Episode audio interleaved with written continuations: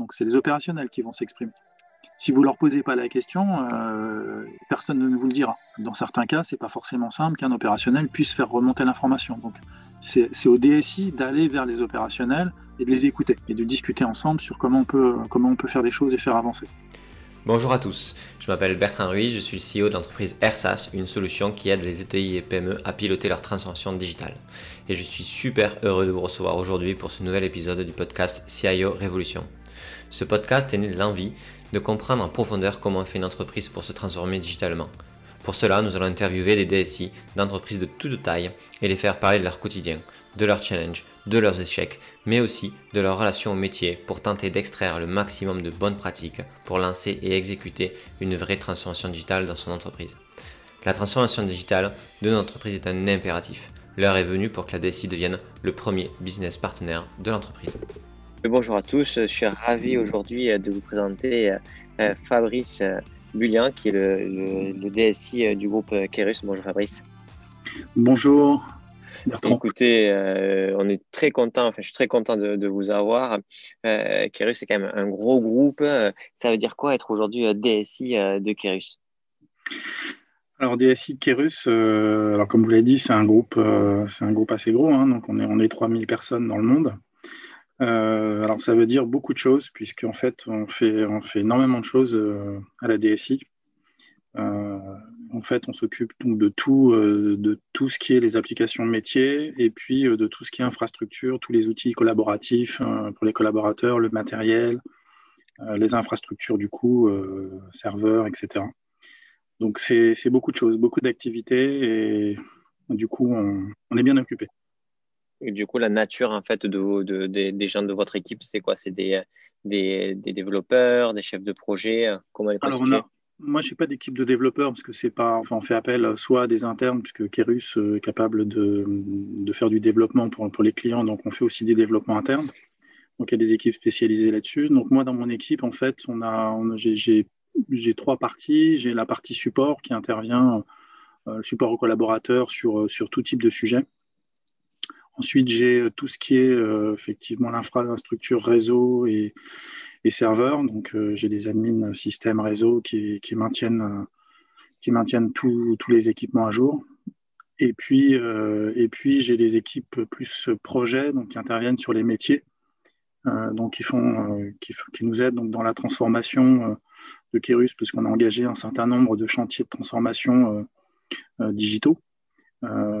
Euh, et donc là, on a des équipes qui font du pilotage de projet euh, et puis certains qui font aussi, euh, alors c'est du développement, mais c'est plus, de la configuration sur un certain nombre d'outils, donc du support, de la configuration à la mise en œuvre, voilà, donc globalement.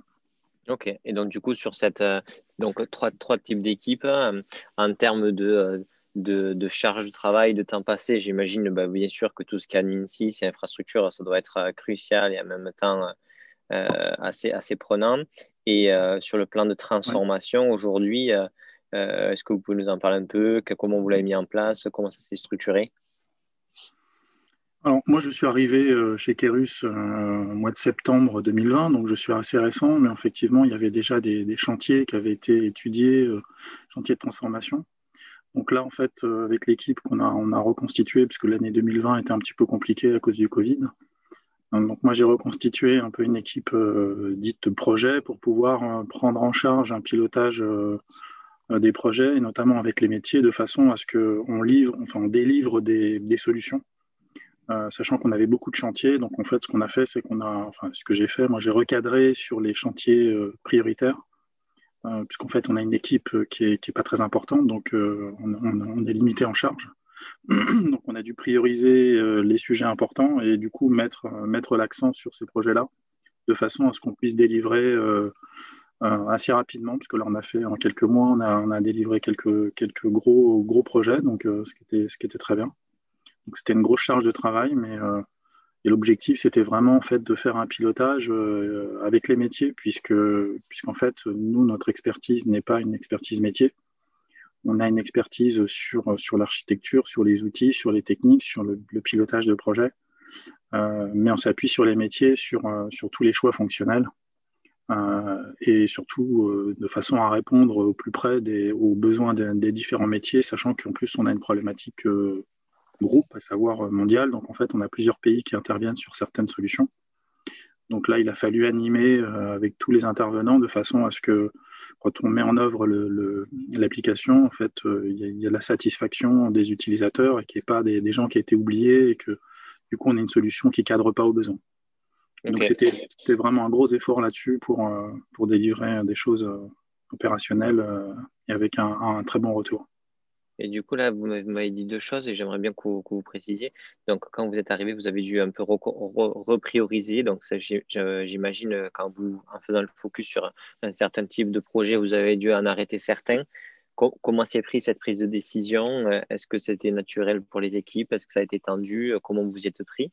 Et la seconde question, c'est vous parler donc de pilotage à métiers. Forcément, moi, ça me, ça me parle bien. Euh, comment, comment concrètement ça se, ça se matérialise? Alors, sur la première partie, euh, donc effectivement, les arbitrages, en fait, euh, euh, donc moi je suis rattaché au PDG, donc moi je, dois, présenter en fait ma roadmap. Donc en fait, on a fait des propositions donc de, priorisation des projets et qui sont validées par le PDG tout simplement.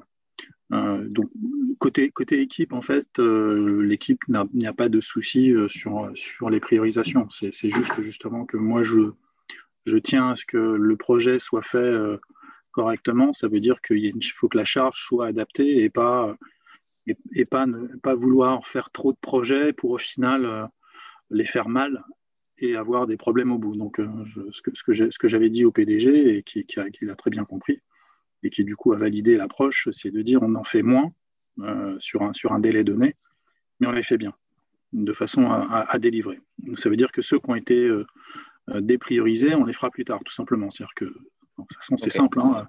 la charge, euh, c'est-à-dire si je ne peux pas faire euh, N projets en parallèle, bah, en fait, on fait du séquentiel. J'en fais moins, mais je j'étale dans le temps, tout simplement. Ok, et ça, ça n'a pas posé de, ça pas créé de tension ou de complexité dans l'organisation par rapport aux directions métiers qui, qui auraient aimé avoir leur projet prioritaire ou pas? Ça s'est vu directement entre vous le, et, le, et, le, et le PDG. Bah, en fait, l'arbitrage, c'est le PDG de toute façon, mais euh, effectivement, nous, on a discuté avec les métiers, on leur a expliqué. Donc, c'est-à-dire que quand il y a des choix comme ça de priorité, euh, il, y a, des sujets qui sont attendus, euh, mais les, métiers, quand on leur explique, ils comprennent. C'est plutôt une bonne nouvelle de dire, OK, on ne le fait pas maintenant, on le fait dans, trois mois ou dans six mois, que de dire on arrête le projet. OK, d'accord. Donc, plutôt aussi une vraie maturité organisationnelle sur la compréhension des des enjeux. Peut-être c'est parce qu'aussi êtes une boîte tech au final et qu'ils comprennent peut-être plus le coût de le coût de l'IT, la difficulté de, de faire ces projets-là. Qu'est-ce que vous en pensez? Oui, oui, tout à fait. On a, on, une société où on intervient beaucoup dans le digital, donc c'est des sujets qu'on connaît, qu'on connaît plutôt bien. Hein. donc on le fait pour nos clients. Donc en fait, il n'y a pas, a pas de, effectivement, il n'y a pas de tension particulière là-dessus sur, sur les projets qui sont arbitrés. Après, vous savez très bien, dans une entreprise, il y a des choix budgétaires. Toujours Voilà, après, tout le monde veut, veut, des choses et tout, mais, mais honnêtement, ça se, passe, ça se passe bien. Les gens, quand, quand vous êtes capable d'expliquer euh, et donner les arguments, les gens comprennent. Et puis, euh, encore une fois, les gens préfèrent qu'on leur dise euh, il sera fait plus tard, mais il sera fait, et bien fait, que de dire bah non, enfin, ça peut arriver qu'on dise bah, on n'a pas le budget pour cette année, on ne le fait pas. Donc là, effectivement, ça peut créer des tensions, mais bon, ça, c'est la, la, vie des sociétés. Donc. Mais là, non, franchement, ce n'est pas, pas le cas et ça se, ça se passe très bien. D'accord, super. Et donc, du coup, après, quand vous parlez de, projets donc, euh, avec plusieurs entités géographiques et qu'il fallait animer un petit peu toute cette euh, partie-là, vous pouvez nous en parler un peu plus? Bien, en fait, ce qu'on fait, euh, c'est-à-dire qu'il y, a évidemment une phase de cadrage du besoin qui est, qui est primordiale, c'est-à-dire qu'en en fait, on a une vision stratégique sur, sur les évolutions euh, donc des applications, des process qui vont derrière. C'est-à-dire c'est pas que l'application, c'est-à-dire qu'il y a des impacts. Il y a des impacts sur le mode de fonctionnement donc dans, dans les organisations, donc dans les différents métiers. Donc quand on veut faire ça, donc nous on a, on, a, on a proposé des idées de solutions et on a étudié des solutions.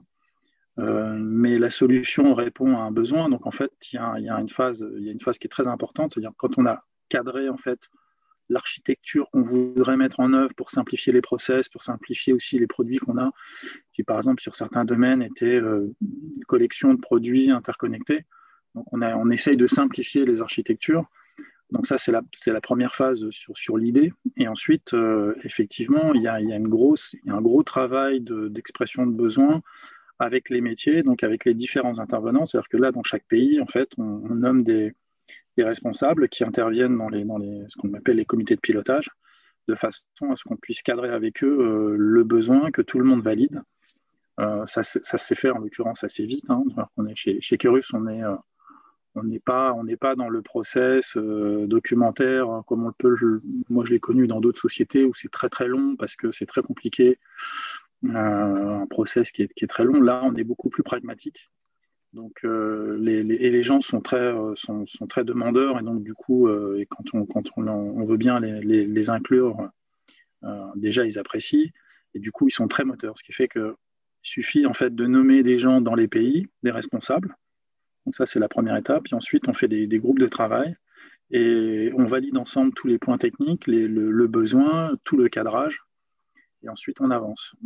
Par ailleurs, on a aussi une, approche un petit peu agile, même si ce n'est pas du développement, mais euh, dans certains cas, si, mais euh, pour les autres, c'est des solutions où en fait, euh, on ne vise pas la perfection tout de suite, c'est-à-dire on dit, voilà, on cadre le besoin pour couvrir 80 ou 90% du besoin, et ensuite on adapte. C'est-à-dire que les, petits deltas qui manquent, ou parce qu'on n'avait pas pensé, même les opérationnels, du coup, n'avaient pas forcément vu, on, le voit après et on avance. Mais ce qui est intéressant, c'est qu'on avance du coup vite, on couvre euh, tout de suite 80%, et ce qui reste, c'est suivi, on fait des adaptations, on fait des évolutions, et ça va, ça va assez vite. Et du coup, il y, a, une vraie participation des opérationnels, et du coup, il y a une vraie adhésion.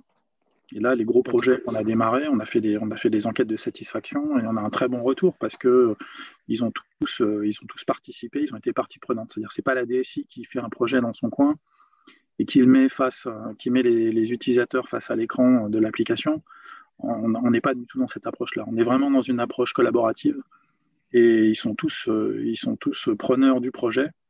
Et, du coup, quand on, quand on rentre en phase de, production, euh, en fait, il n'y a pas de surprise parce qu'en fait, ils ont déjà vu le produit, ils ont déjà fait des validations, ils ont déjà testé, ils ont déjà exprimé des besoins, on a déjà fait des, évolutions avec eux et, euh, et, ils valident au fur et à mesure. Donc, c'est en ça qu'on a on a un mode agile, c'est que dès qu'on a des idées, enfin les opérationnels ont des idées ou des besoins qui apparaissent, euh, des, axes d'amélioration, dès qu'on peut, en fait, on le fait au fur et à mesure.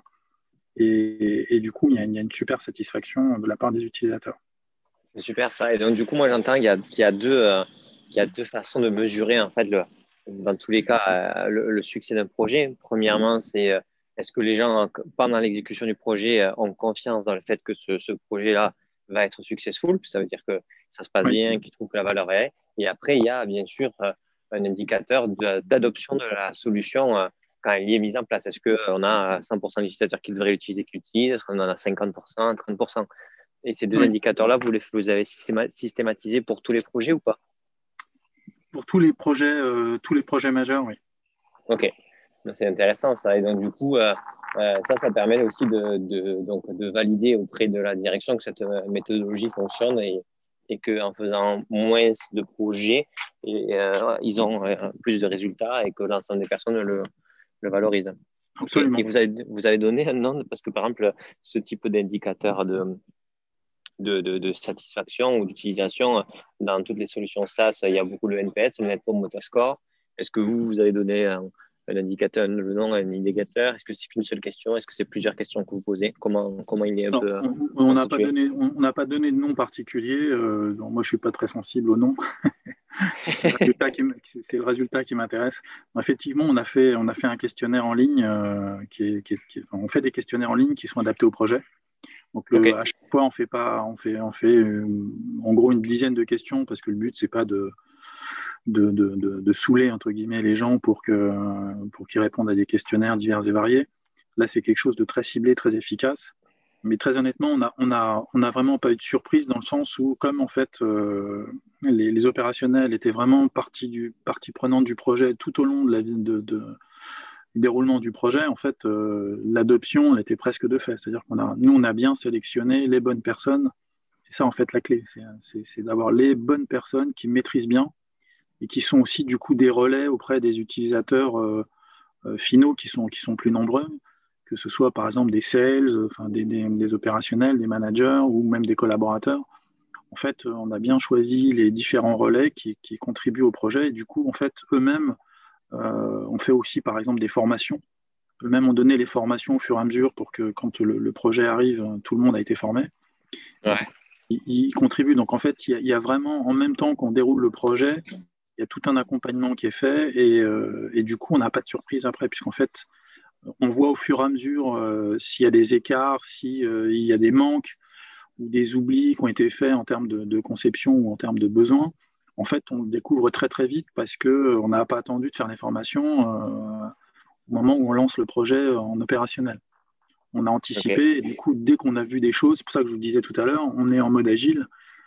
Parce qu'en faisant comme ça, c'est-à-dire vraiment en menant en parallèle l'accompagnement du utilisateur, la formation, euh, et, les, responsables, euh, les intervenants opérationnels qui, sont dans le projet, on a vu tout de suite s'il y avait des manques et du coup, on les a tout de suite cadrés au niveau du projet pour les intégrer euh, au produit. Et du coup, quand on arrive en production, en fait, tous les gros, les gros problèmes qu'il y avait éventuellement, on les a tous vus, on les a tous réglés. Et du coup, derrière, quand on fait au bout de deux mois ou trois mois, enfin, on le fait, on fait tout de suite au bout d'un mois, et après, on en fait d'autres. Mais déjà, au bout d'un mois, quand on, a, fait l'enquête, euh, bah, en fait, il y avait, une, très, bonne satisfaction qui était, presque naturelle, je dirais. Ok, et ça, ça va autant sur des produits que, enfin, des projets où vous faites du développement interne que euh, de l'intégration de SaaS. Oui, tout à fait. Et sur l'intégration de SaaS, où il y a un petit peu moins, on va dire, de, de, customisation en général, euh, vous arrivez, en fait, vous testez plusieurs SaaS en parallèle pour identifier si oui ou non le, lequel est le meilleur SaaS C'est quoi? C'est le paramétrage C'est les équipes? Non, en fait, là, nous, on a, on a fait, on ne peut pas se permettre de faire, euh, ce qu'on n'a on pas le temps et la ressource de, tester euh, plusieurs solutions. Donc là, on a fait vraiment euh, un cadrage et différentes solutions pour en choisir une. Mhm. Donc le cadrage, c'était un fonctionnel. On a fait des démos, on a fait des choses comme ça pour choisir un produit.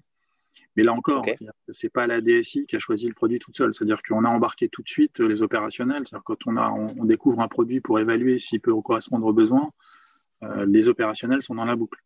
C'est-à-dire qu'ils découvrent en même temps que nous, la DSI, euh, le produit. C'est ça l'objectif. On n'a pas fait une sélection pour leur donner ensuite pour dire est-ce que ça vous convient. On les a intégrés.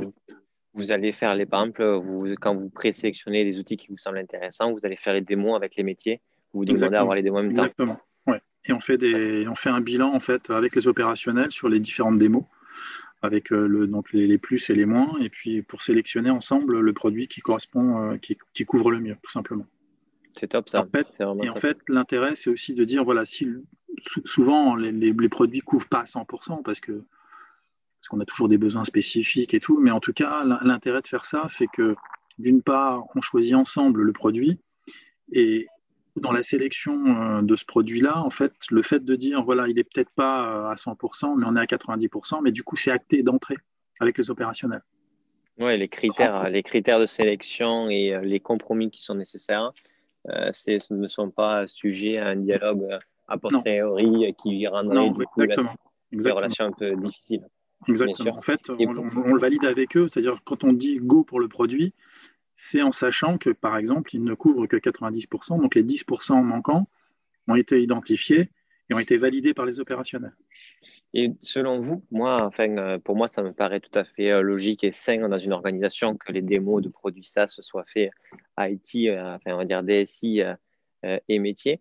Pourquoi aujourd'hui, dans la majorité, moi, des gens que je rencontre, les, les démos ne sont pas faits à un, partenariat où ils sont faits chacun de son côté Qu'est-ce qui, qui, vous semble, enfin, qu'est-ce qui, c'est quoi le, problème sous-jacent à ça? Moi, je pense que c'est avant tout un problème d'organisation. Donc, moi, j'ai fait des, des, structures petites dans mon expérience et des, des, plus grosses, des bien plus grosses que Kerus. Et en fait, dans les très grosses structures, c'est compliqué de faire ça parce que, en fait, il y a, y, a, y a, vraiment des organisations complexes, des, des responsabilités qui sont diluées. Et après, rentre en jeu aussi peut-être un peu de politique. Hein. Je ne vais pas m'étendre là-dessus, mais évidemment, il y a de la politique qui arrive dessus. Et du coup, c'est toujours compliqué de dire on onboard les opérationnels et, euh, et, entre guillemets, on travaille la main dans la main pour, euh, pour faire quelque chose ensemble. Ça arrive, hein. moi je l'ai vu dans d'autres entreprises, même des grosses structures, mais c'est vrai que c'est moins facile et on est plus plus souvent dans un mode de fonctionnement en silo où voilà, la DSI responsable, elle va essayer d'onboarder quelques personnes opérationnelles, mais c'est plus compliqué. Les, gens ne veulent pas forcément se positionner. Enfin, moi, j'ai vu un peu de tout. Donc, il y, a, vraiment des, des, fonctionnements très différents dans les entreprises. Mais globalement, c'est plus compliqué comme ça. L'avantage chez Kerus, c'est que même si la société est, grosse, mais euh, les équipes des, structures, euh, des structures, enfin de l'organisation euh, support, donc DSI entre autres, en fait, on est des équipes plus restreintes et du coup, en fait, on a une proximité plus efficace avec les opérationnels. Et du coup, on est vraiment dans un mode beaucoup plus collaboratif où on est moins sur du process avec un, tout un workflow de validation pour toutes les décisions, etc. On a une approche beaucoup plus pragmatique euh, et, tout le monde se retrousse, se retrousse les manches euh, et, on avance ensemble. Dès l'instant où justement on les inclut dès le début euh, sur les décisions, en fait, ils sont très preneurs et du coup très actifs. Et du coup, ça se passe très bien. Et est-ce que, est que vous pensez que fait, le, le, point de départ de cette nouvelle relation entre DSI et métier, c'est le fait aussi que euh, les métiers euh, considèrent que euh, la, par exemple, avoir la DSI dans les démos va leur apporter une valeur et que ce n'est pas juste une contrainte supplémentaire? Est-ce que c'est l'identification de, de la, que la DSI va apporter dans ce choix-là de, de solutions qui, qui doit d'abord être expliqué ou doit faire preuve de pédagogie sur ce point-là? Moi, je pense que les opérationnels nous voient vraiment comme, un, comme une aide et, un support. C'est-à-dire que nous, on apporte une expertise technique sur, sur, sur toutes les contraintes, euh, les limitations, etc. au niveau technique. Mais, mais en fait, les opérationnels, euh, ils, ils apprécient vraiment d'être, d'être euh, dès, le début de la décision et de la réflexion. dès l'instant où vous avez cette approche-là, en fait, ils nous voient vraiment, effectivement, non pas comme des donneurs d'ordre, entre guillemets, qui viendraient imposer des choses. C'est pas du tout l'approche qu'on a mais bien comme des partenaires où en fait euh, c'est avant tout l'opérationnel qui décide de son besoin. Euh, nous, on adapte et on, arbitre en fonction des contraintes, euh, notamment techniques. Mais c'est une discussion. C'est-à-dire que si on, voit des impossibilités, on va expliquer que cette solution-là n'est pas possible pour telle et telle raison. Et du coup, c'est un vrai dialogue qu'il y a avec les opérationnels. Et du coup, c'est une vraie collaboration. OK. Et sur la partie euh, budgétaire, donc euh, des choix des solutions. Les euh, budgets des solutions choisis, en dehors bien sûr du, du temps homme interne nécessaire, les mmh. budgets, on va dire, des prestations externes ou des services externes, c'est plutôt en général porté par le métier ou par la DSI Non, c'est porté par la DSI. D'accord. Donc, c'est vous qui portez le coût des solutions retenues. Ça, c'est aussi un point qui peut aussi expliquer cela, dans le sens où euh, ça ne, c'est pas les métiers qui ont les budgets là-dessus, donc du coup, ça change aussi un peu peut-être la relation. Alors, tout à fait, c'est possible parce qu'effectivement, dans d'autres structures, euh, ça va être le métier euh, qui va sous-traiter à la DSI, mais c'est le métier qui porte le budget. donc là, chez Kerus, on a une approche un petit peu différente où, en fait, dans le cadrage du budget, on discute avec les métiers, on fait une évaluation, mais le budget est mis sur la DSI. Mais c'est une discussion, c'est-à-dire que c'est pas c'est pas la DSI, euh, c'est pas moi qui dans tout seul vais dire tiens sur le projet on va mettre euh, tel budget. C'est-à-dire qu'on va on va moi je fais le tour des, opérationnels et on regarde les différents sujets qui sont proposés. Ensuite il y a les arbitrages hein, comme comme dans toutes les sociétés, il n'y a pas de souci. Euh, mais en, tout cas on le discute ensemble même si c'est moi qui le porte. Parce qu'encore une fois, c'est pas, c'est, moi je suis là pour répondre aux besoins. Donc si un opérationnel me dit j'ai pas de besoin particulier, ben voilà, il n'y a pas de besoin. Très bien. je, je, prends le point. il n'y a bah, pas de souci. N'hésite pas à venir me voir de temps en temps. c'est ça. si vous avez besoin de euh, rien, n'hésitez pas. N'hésitez pas. vous êtes un très bon client et je, vous envoie un questionnaire. Surtout que ça, ça, coûte pas cher au niveau budget, voilà. Donc euh, non, non, c'est une vraie discussion avec eux et ensuite effectivement on évalue le budget et ensuite on voit, on voit si le budget est validé. Et si le budget n'est pas validé ou revu à la baisse, on discute avec les opérationnels pour pour voir ce qu'on est capable de faire. Donc, euh, est-ce que, encore une fois, par rapport aux besoins initial, est-ce qu'on est capable de couvrir qu'une partie et laquelle, laquelle on fait et qu'est-ce qui leur convient le, plus, le mieux. Ok. Et aujourd'hui, donc, bah, du coup, vous avez réussi à établir une relation qui est euh, positive et saine avec, euh, avec les métiers. Si vous aviez encore un problème vraiment clé dans toute cette structuration, ça serait lequel? Aujourd'hui, euh, bah, le, seul problème que j'ai, c'est les budgets. Hein. c'est toujours, toujours la limite. C'est-à-dire qu'aujourd'hui, la limite qu'on a, elle est, liée au budget, tout simplement. Mais ça, c'est normal, entre guillemets. C'est normal, et la, et la, période est, clairement pas propice à, l'activité comme ça. Mais, euh, mais, malgré tout, on a réussi à faire des beaux projets et, euh, et parce qu'on a réussi à convaincre le PDG donc, sur, cette phase de, transformation. Et, et du coup, on a réussi à faire des beaux projets. Donc aujourd'hui, vraiment, c'est que, que voilà, chaque, chaque projet est scruté à la loupe budgétaire de manière assez forte parce qu'on ne peut pas se permettre de, de louper euh, le coche en ce moment. Bah, clairement. Donc les investissements sont, euh, doivent être justifiés. Donc euh, c'est le PDG valide. Donc tout est, tout est scruté. On essaye de donner un ROI quand c'est possible. C'est pas toujours simple de calculer des ROI. c'est la grande difficulté de, de, la valeur de chaque projet. Bah, projet. Exactement, donc c'est loin d'être simple. Mais euh, après, il y, a des, y, a des, y, a des vrais besoins. Euh, donc pour certains, euh, c'est pas trop difficile de, donner du ROI. D'autres, c'est plus compliqué. Mais, mais, de toute façon, effectivement, il y a, y a, avant d'avoir le go, on passe par la case validation globale. Hein, donc sur, sur, le projet, les intervenants, le budget, évidemment, qui est la, qui est la clé. et ça, c'est systématique. OK.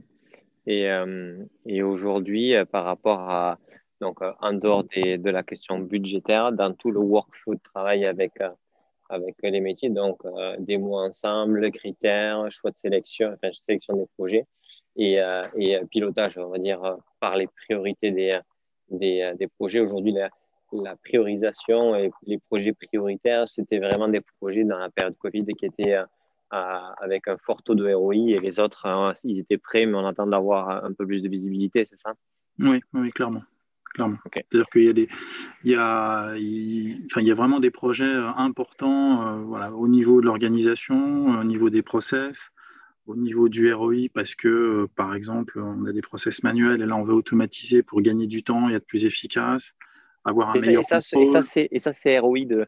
Alors ça, c'est une vraie une question que je me pose sur les projets qui vous font, qui font gagner du temps à des ressources internes, est-ce que vraiment ça vous le mettez en mode ROI, sachant qu'il faudrait que la, la, que la personne soit plus productive, vous rapporte plus d'argent euh, pour que ça soit vraiment héroïste en fait bah, En fait, le ROI, il y a plusieurs façons de le calculer, parce que c'est jamais simple, mais euh, si, si aujourd'hui je dis euh, il me faut 10 personnes pour faire une tâche parce que c'est manuel, et quand vous dites bah voilà avec le produit qu'on va, qu'on va développer, en fait, euh, ces 10 personnes, elles vont passer deux fois moins de temps. Euh, vous faites, vous gagnez de la charge. Donc, ça veut dire que cette charge-là. Si, voilà, si vous la vendez, cette charge-là, ou qu'elle crée de la valeur complémentaire. C'est-à-dire que sans, sans, la, vendre, c'est que en fait aujourd'hui c'est un coût. C'est-à-dire moi, j'ai, enfin l'entreprise a un coût de ressources. Mhm. On a, on a des ressources limitées et on a, on a un certain nombre de sujets à traiter. Euh, aujourd'hui, on peut pallier quand, quand, vous êtes dans une organisation, si l'organisation, les outils ne sont pas industrialisés, euh, vous êtes obligé, dans certains cas, de pallier avec des ressources supplémentaires. Donc, c'est un coût. Bien sûr. Donc, soit, en fait, on dit, bah, sur un projet, euh, parce que j'ai des personnes dédiées, euh, j'améliore, j'industrialise, et auquel cas, j'ai besoin de moins de personnes.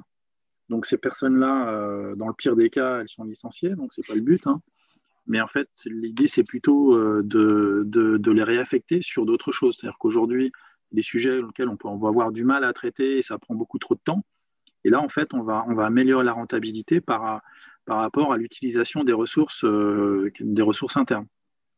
Donc, je, parle de fonction support hein, toujours. Hein, donc, je ne parle pas des. Euh, pour une USN comme nous, on vend des consultants. Mais là, si moi j'ai 10 personnes qui travaillent euh, et, et, elles sont trop chargées sur faire certaines, certaines tâches, et du coup, il y a des retards, il y a tout un tas de choses qui sont induites, le fait d'améliorer le processus, elles vont être plus efficaces et elles vont faire aussi plus de choses du coup. Donc, si elles font plus de choses, elles, font, elles, vont aussi améliorer en fait le mode de fonctionnement, euh, le traitement, euh, le traitement de, des différentes tâches d'entreprise, que ce soit à la finance, à la compta, à la paye, à la RH, etc.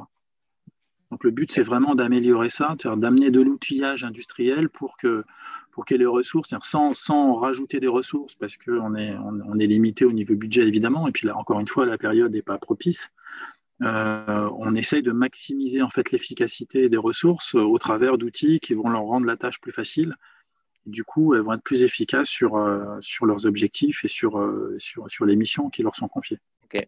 Et, ça, on peut le valoriser dans du ROI sans, problème. Ok.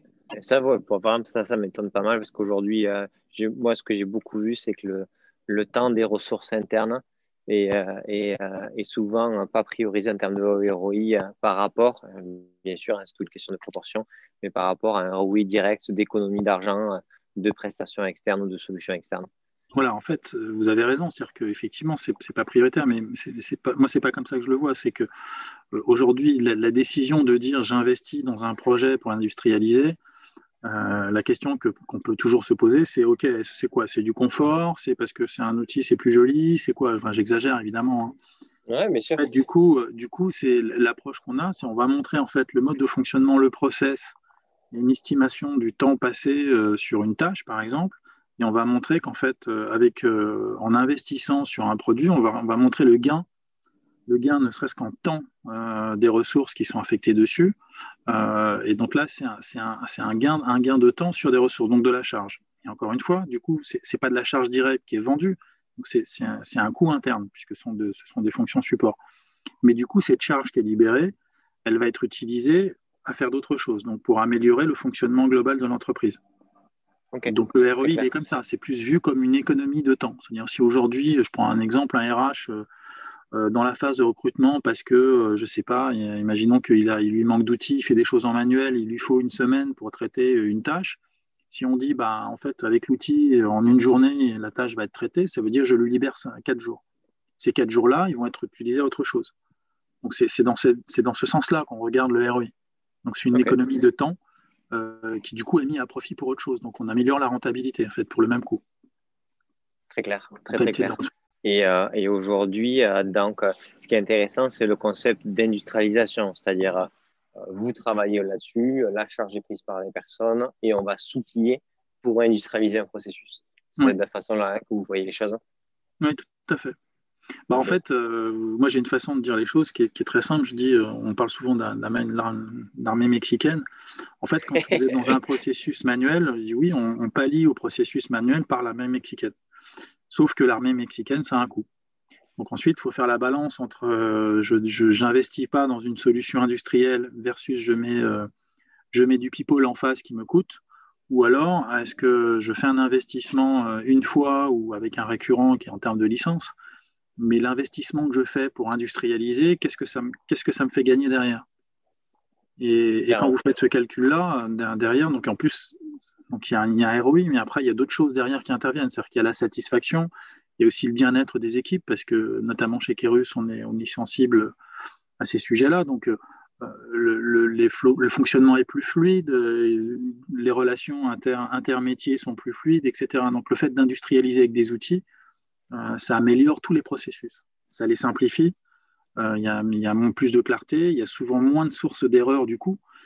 plus vous faites des choses manuelles, plus c'est source d'erreurs. Quand on dit erreur, ça veut dire les corriger, ça veut dire repasser du temps.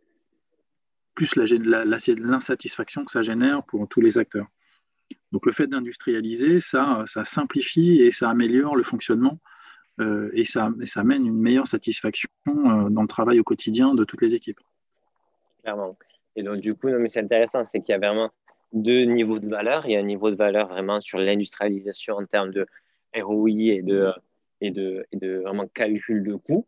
Et ensuite, bien sûr, la solution va apporter euh, une meilleure capacité collaborative, des erreurs, des erreurs moins fréquentes, une, une capacité euh, de mieux piloter le processus en question, euh, etc. Mais, et c'est dans un second temps que ces valeurs-là sont, sont précisées, clairement. Et ça, en fait, c'est vrai dans tous les processus métiers où l'IT arrive. Hein.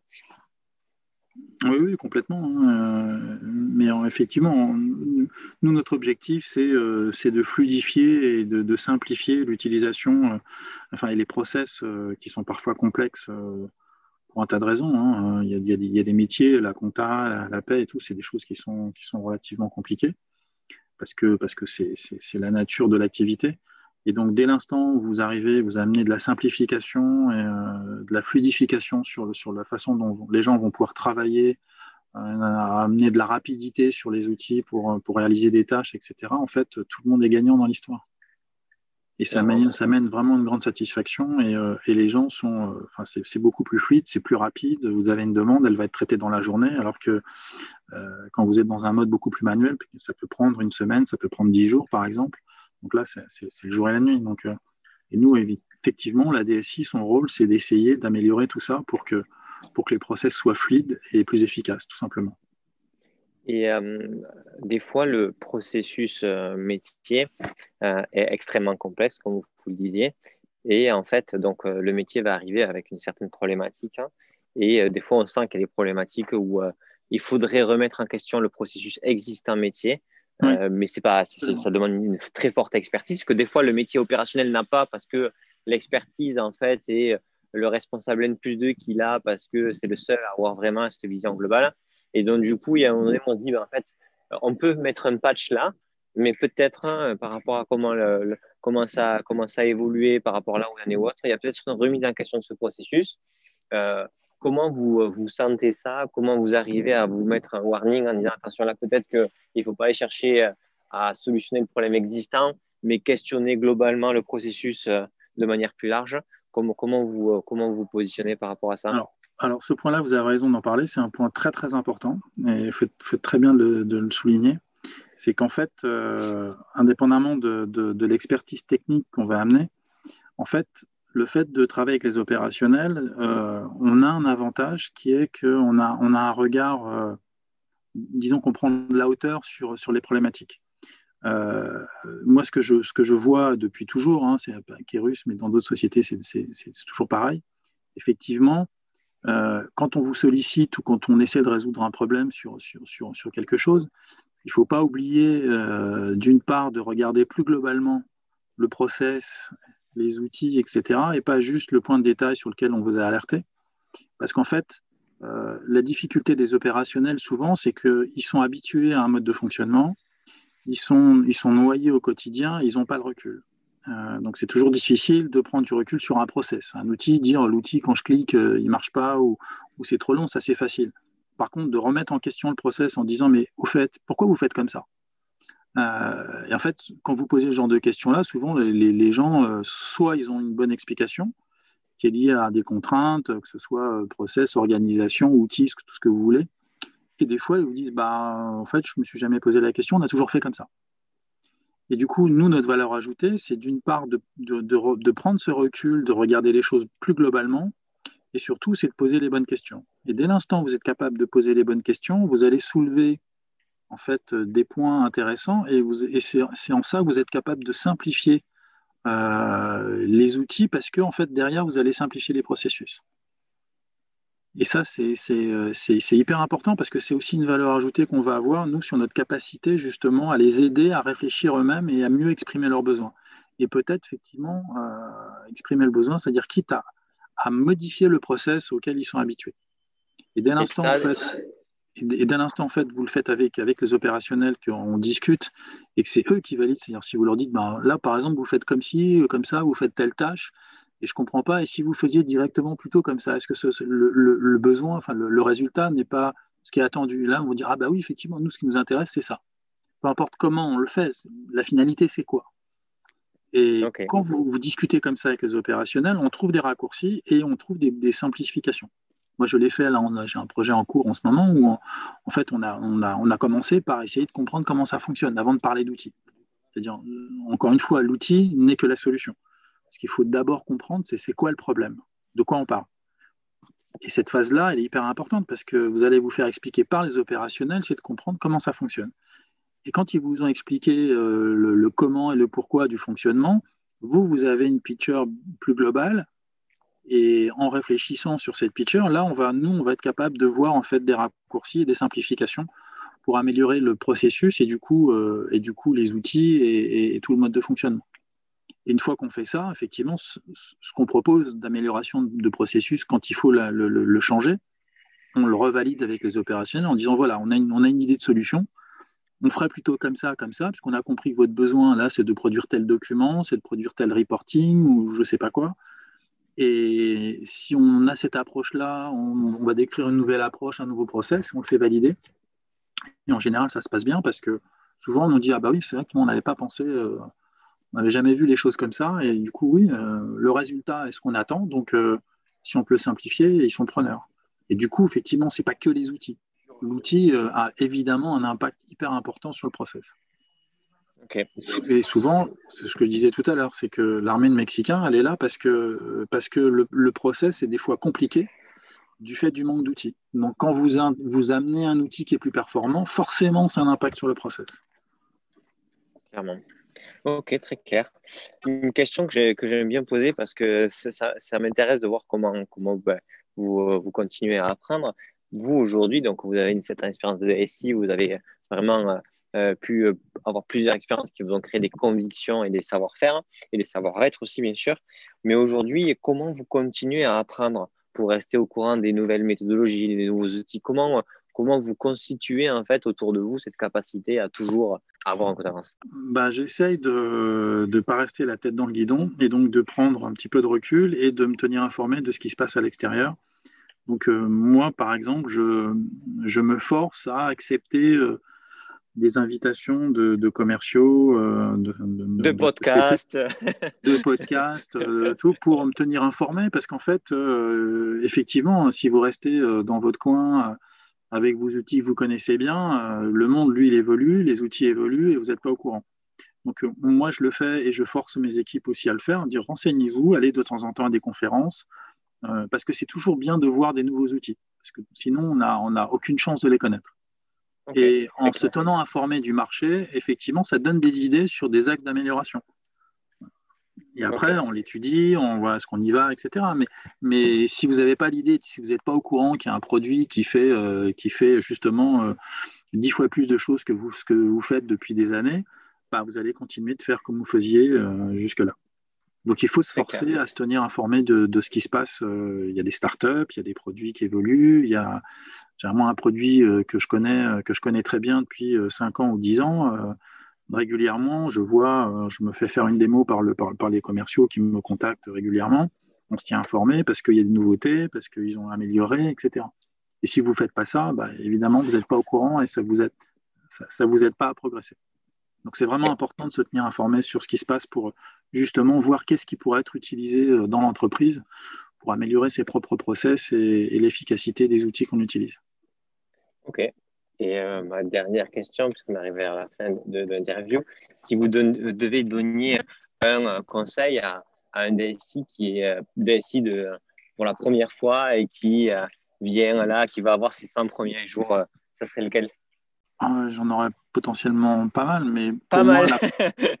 la... Bible du DSI, lila. Non, non, mais, en fait, la, moi, je dirais deux axes, effectivement. La première chose, c'est que quand vous êtes DSI, vous avez besoin, euh, enfin, moi je considère qu'on a besoin de savoir de quoi on parle. Ça veut dire que vous avez besoin de connaître vos infras, vos outils, vos applications, etc. Donc la première chose, c'est de bien prendre connaissance de l'existant.